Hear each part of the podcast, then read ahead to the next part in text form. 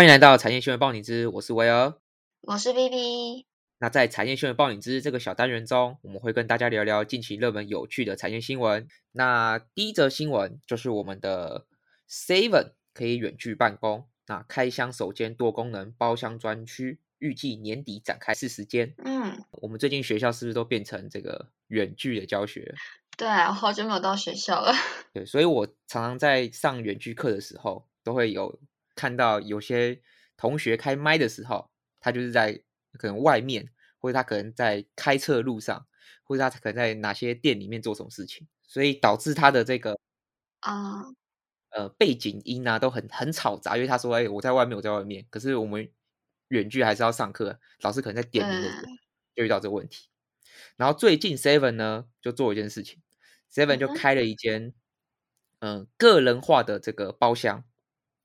那在这个桃园高铁站新航门市的二楼，所以 Seven 这边做一个个试营运。那这个包厢怎么样？他打了三大策略，第一个叫低接触，第二个是高隐私，第三个是保持社交距离。所以他这是他首创的多功能包厢专区。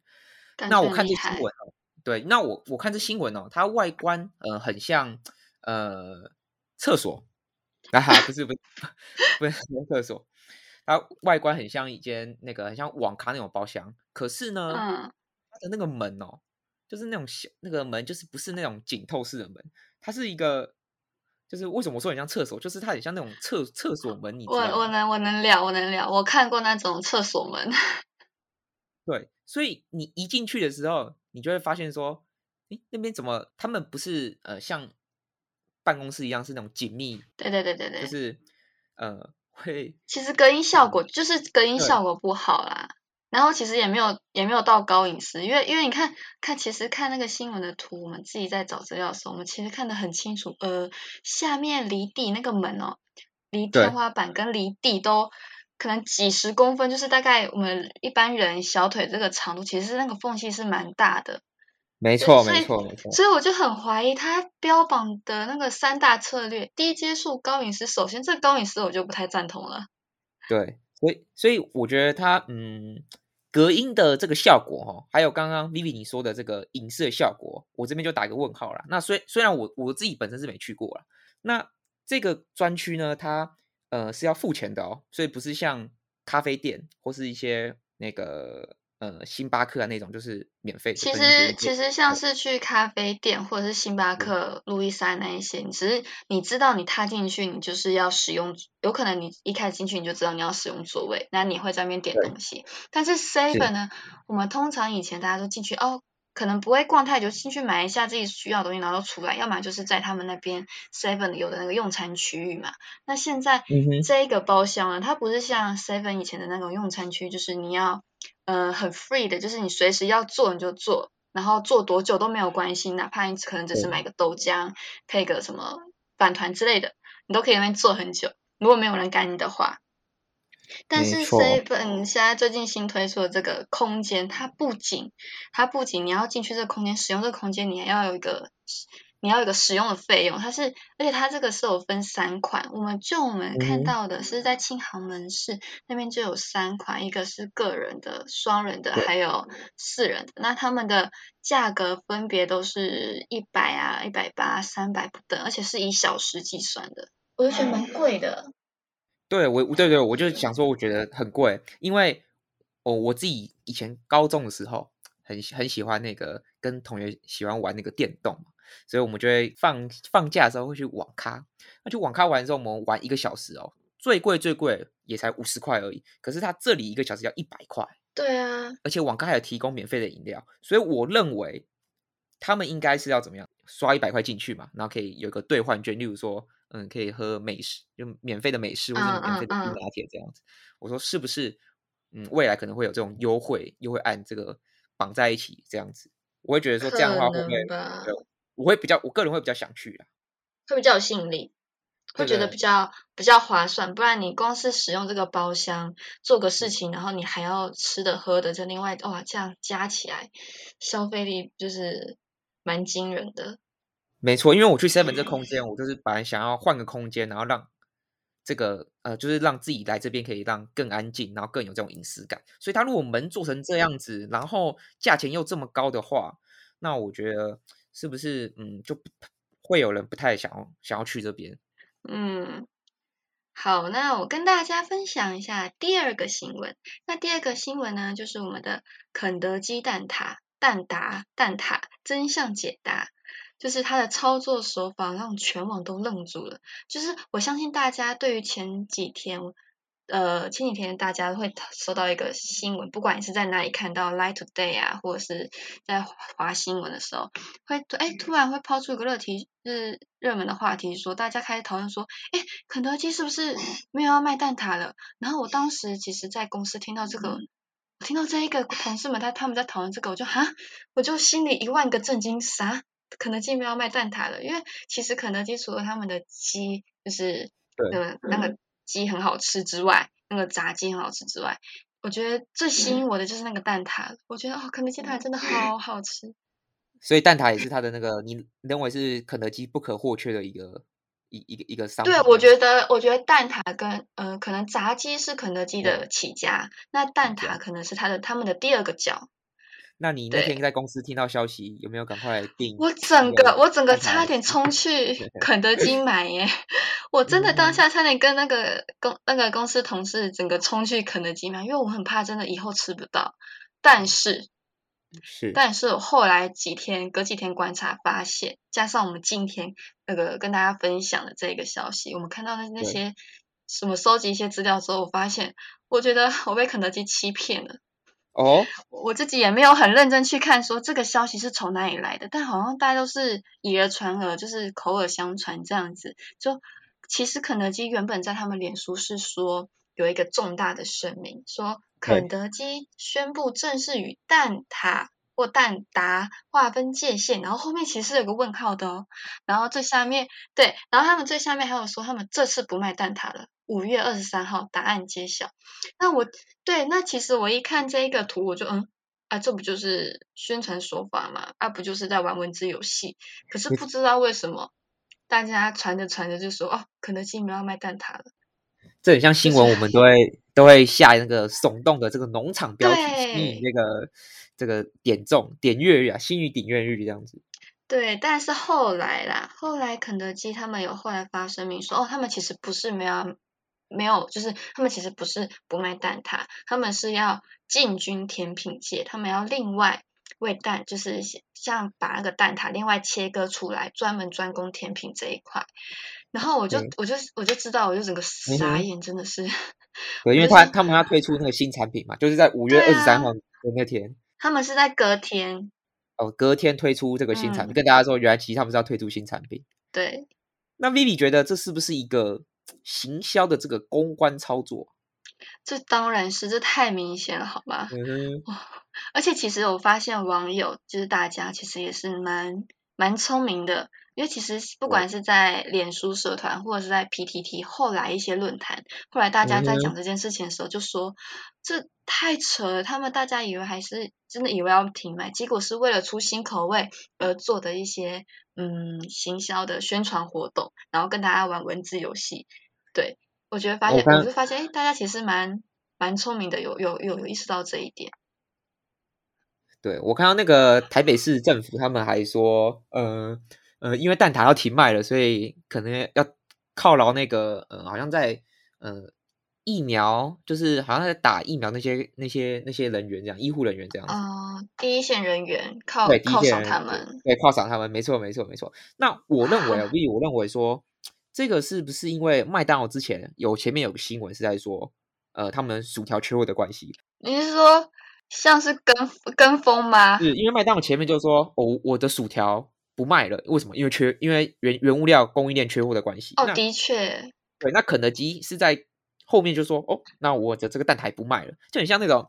很像那个两个人在那边说，哎，我不卖了，我不卖了，这这这这种感觉，然后吸引这个点阅率，我觉得是不是会有，是不是？我觉得应该是让大众有有前车之鉴，就是前面麦当劳说哦，不卖呃，暂时不卖薯条或不卖薯饼了，因为呃什么可能缺货什么的，那真的竟然真的就没有卖，然后大家就是有点哦，真的没有卖，然后过几天才有，那。基呃，我觉得肯德基就是基于这一点，就是突然放出一个哎，好像似是而非的一个宣宣文那个图一出来，然后大家就会开始想啊，他肯德基也不卖了是吗？因为大家就会因为麦当劳的事情，然后就会更加坚信说肯德基可能真的没有要卖蛋挞了。我觉得这有可能是一个心理心理战。对，然后增加那个它的这个有 浏览率这样子。对对对。对，那其实呃，在肯德基在抛出这篇那个贴文的时候啊，然后就那个各大肯德基啊，蛋挞销售一空，大家都那个店员都买着忙着做那个蛋挞，因为大家都抢着说，以都以为肯德基没有要卖那个蛋挞这样子。嗯。好，那下一篇新闻就是呃，也是讲吃的，那也是跟那个鸡肉有关，那就是我们的这个派克鸡排，他讲呃。对鸡排背后的这个粮食新风暴，那派克的鸡排的创办人就跟大家说，八十元只是打平，未来九十元才吃得到鸡排。那为什么会这样子呢？就是因为呃，鸡排最近的这个原物料都上涨了，有八成原料是来自我们的黄豆跟玉米嘛。然后炸鸡排的外面要裹那个面粉，它的原料就是小麦，所以这三个就是鸡排店最重要的的这个原料，就是三个就叫做。呃，黄小玉哦，不是不是 YouTube 的那个小玉，没有没有，我们没有要带热度，是真的黄豆、小麦、玉米的黄小玉。这新闻简直就是黄小玉这样子。那它就是因为供应的关系，所以它这个进口整个飙涨，而且也是因为乌俄战争爆发的关系，所以乌俄战争如果越演越严重的话，他们的这个原物料就可能会再持续上涨这样子。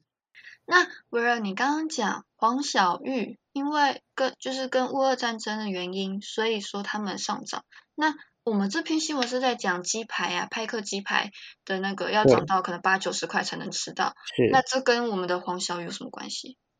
哦，因为这个玉米跟黄豆，我刚刚提到，玉米跟黄豆是鸡的这个饲料的主要来源。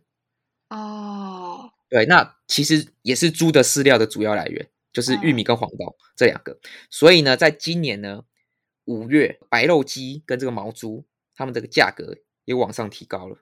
那因为鸡跟猪的饲料这个来源就是黄豆跟玉米，所以呢也造成了白肉鸡跟毛猪的的背后这个原料成本、饲料成本提高嘛，所以造成价格也往上来拉高了。哦，所以就是因为他们。呃，鸡排跟猪排，我们炸鸡排、炸猪排，他们的原料就是白肉鸡跟毛猪，他们平呃平均价格上涨，所以那些店家，尤其派克猪派派克鸡排，就是没有办法，一定要也是跟着上涨我们的价格。没错，那他们创办人有说，他们的这个标准上涨是五块钱就是原本是七十块嘛，涨到七十五块。那如果是这个加盟店。的这个房租可能在呃台北市的市中心，或是新北市一些热闹的地方，那可能人事成本又超过呃三个人的话，那他就可以多涨五块钱，所以来到八十块。啊，之前我记得之前买鸡排也没，其实也没有多久之前，也才是十十十最少十年前这样子吧。我买买鸡排好像也才五六十块，怎么十年过后就要八十块，太恐怖了，我的天！所以我在大学的时候都很喜欢吃那个鸡排配那个便当，我都去买一块鸡排嘛，然后去自助餐店，就是不夹肉，就是夹那个青菜而已，然后这样配来吃，哦，那样这样很好吃，那价格也很很便宜，你知道吗？可是现在，对，可是现在一个鸡排的这个价格就变成说已经快变成一个鸡排便当价格，对，太夸张了啊！那以后我们我们连鸡排都涨了，会不会以后连便当也开始？也开始要往上有可能哦，有可能哦。原物料如果一直在上涨的话，也有可能也会这样子。那这样子根本会完全影响到我们一般，先不要说一般人好了，快可能是公司的那些呃开会啊的那些餐食的成本也会提高了。我的没错，它就是它是就是整个那个供应链的关系，所以它造成这个原物料整完全上涨。那那台湾的政府没有？就是有没有试出一点意思说，呃，动涨啊，或者是因为现在价那个薪水都不涨，那这些物价一直涨涨涨涨涨，那政府是不是应该帮助一下？没错，当然有。那新闻有提到说，呃，政府呢把营业税都减掉了，可是也因为这个呃通货膨胀的关系，然然后呢台币贬值嘛，所以造成说呃营业这个五趴营业税又被贬值给这个稀释掉，所以等于说呃如果原料还继续涨的话，这个营这个五趴营业税根本就是没办法这个补足他们原料上涨的关系，这样。哦，就是不可以太长，就是如果原物料上涨一个月，大家可能也可能可以忍，可以 hold 一下。可是如果再继续这样嗯往上涨，不对就是太久的话，太长期的话，可能很多经营的店家在经营方面都会有点问题。所以其实其实如果再这样涨下去的话，那我们以后就是所有价格那个价格动涨压力股，可能已经开始进入了倒数阶段了。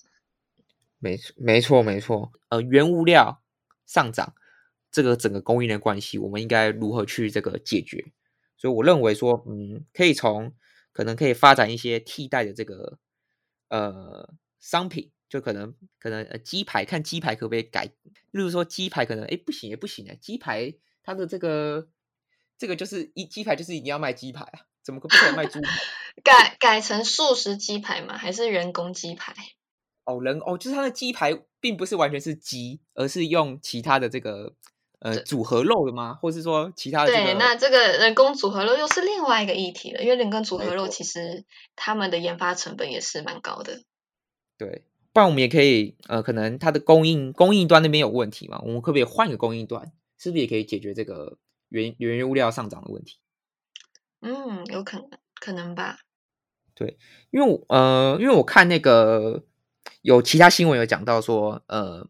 美国他们就是原要解决这个原物料上涨，他们是如何解决？他们好像是盖在在地，就是在他们美国那边盖那个仓储，就盖那个嗯储存孔、储存储存的这个仓库，然后让那个原原物料现因为因为会持续的这个往上涨嘛，所以他就在这个这段时间的时候大量买进原物料。就不会就可以就可以阻止他说，嗯，未来如果上涨的话，可以不用再这么用这么高的价格去购买这个原物料。哦，我大概懂意思，他就是在这对个有有点像是买买那个股票，有点像是在玩股票的那种心理，就是在 这个